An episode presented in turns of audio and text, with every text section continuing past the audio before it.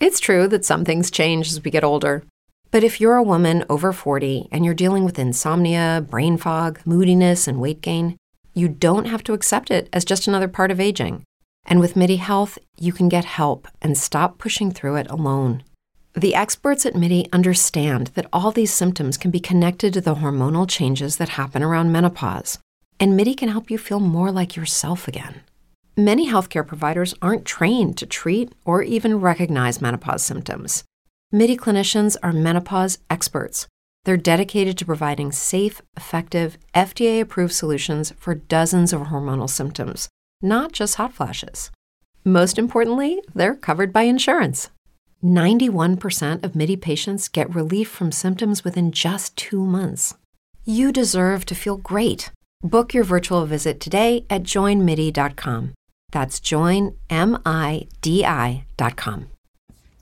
Hola a todos, buenos días, buenas tardes, buenas noches, bienvenidos a este nuevo Trek 23 Undercover número 519 que estoy grabando el día 27 de enero del 2022.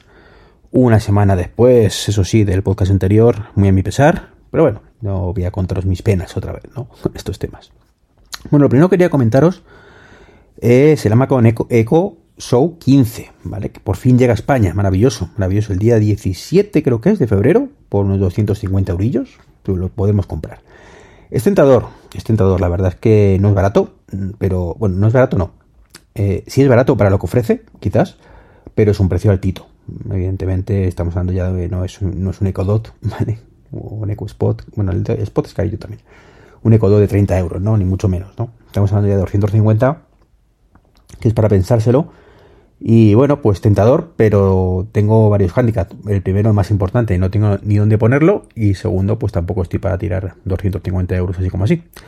Entonces, pues evidentemente mm, me intentaré controlar. Me intentaré controlar. He visto ya algunos vídeos y, y bueno, pues tiene una pinta maravillosa en algunas cosas, no tan maravillosa en otras. El problema es ese, que faltan muchísimas cosas por exprimir al máximo este tipo de dispositivos.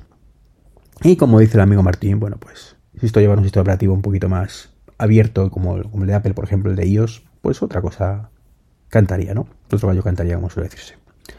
Pero muy contento, muy contento de que, de que llegue a España este dispositivo. Y deseando ver reviews en español, o más reviews en español, mejor dicho. Eh, y, ver un poquito cómo Amazon poco a poco lo va mejorando versión tras versión.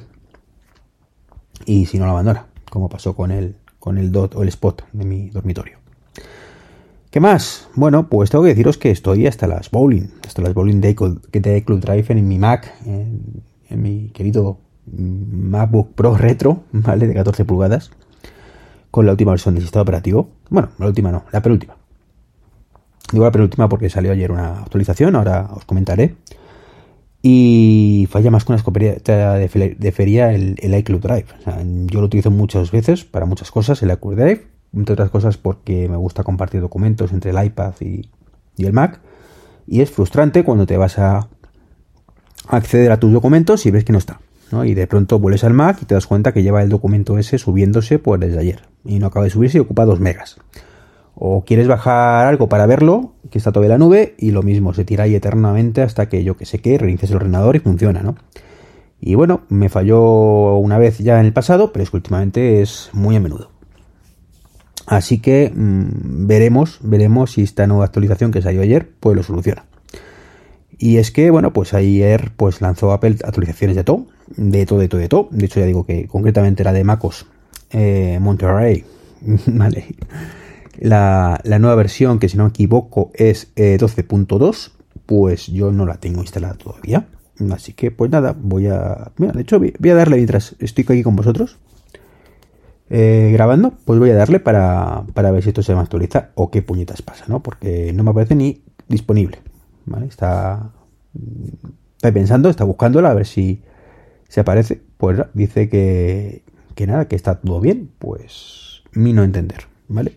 Supuestamente eh, tengo entendido que salía ayer una versión. Pero bueno, lo que sí salió seguro, porque sí que lo he actualizado.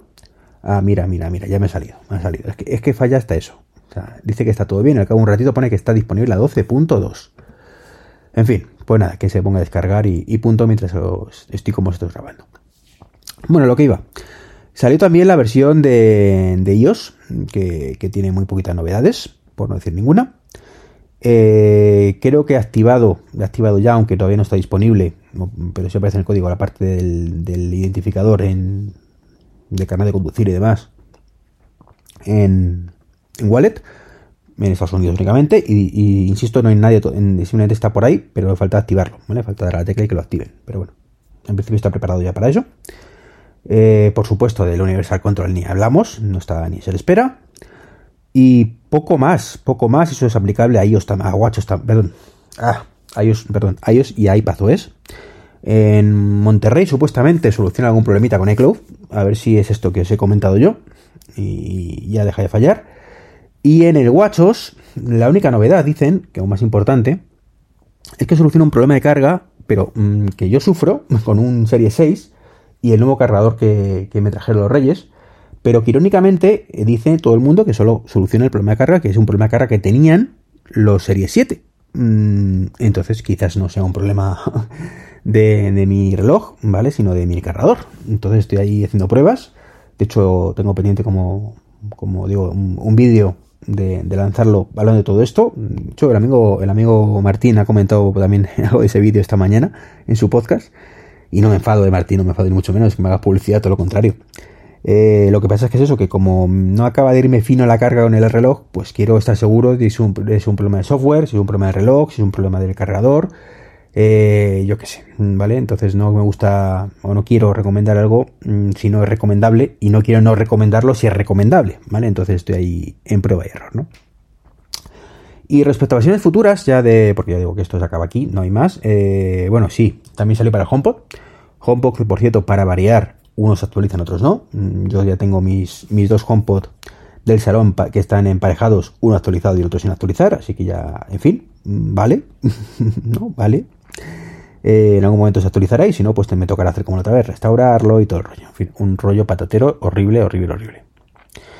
Y, y, bueno, pues eso es toda la novedad, ¿vale? Lo que sí está por llegar, según Bloomberg, no sé si es directamente Mark Gurman o no, es que Apple está trabajando en una actualización de software, pues que va a permitir cobrar directamente a través de Apple Pay en nuestros dispositivos con iPhone. Eh, de momento iPhone creo, no sé si en WatchOS también sería maravilloso.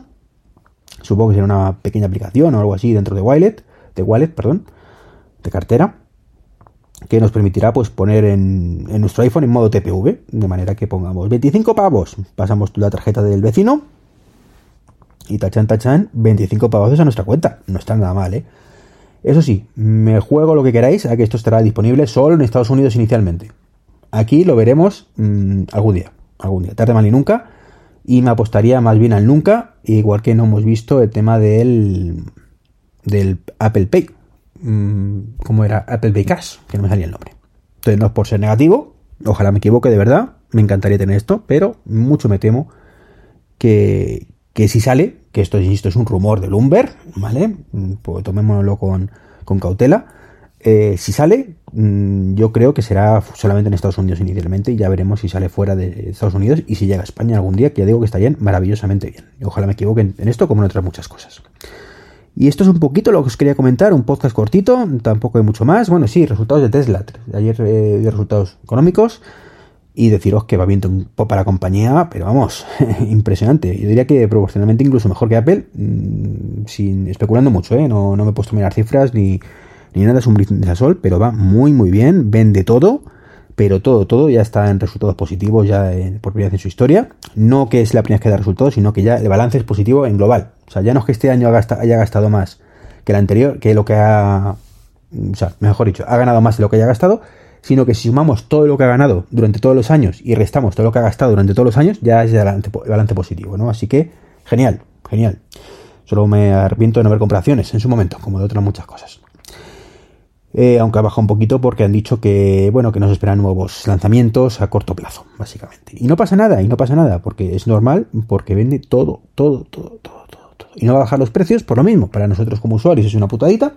Me encantaría comprar un Tesla por 10.000 euros menos, qué margen tienen para ello.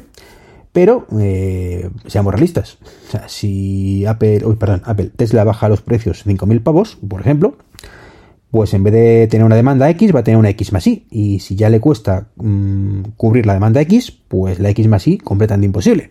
Por lo tanto, al final eh, quedo peor y encima vendo, eh, cobro menos por coche. Con lo cual, pues voy a fabricar lo mismo, porque eso sí que lo, que intentan mejorar, hasta que no mejoren la, producción, no pueden aumentar el, bajar el precio.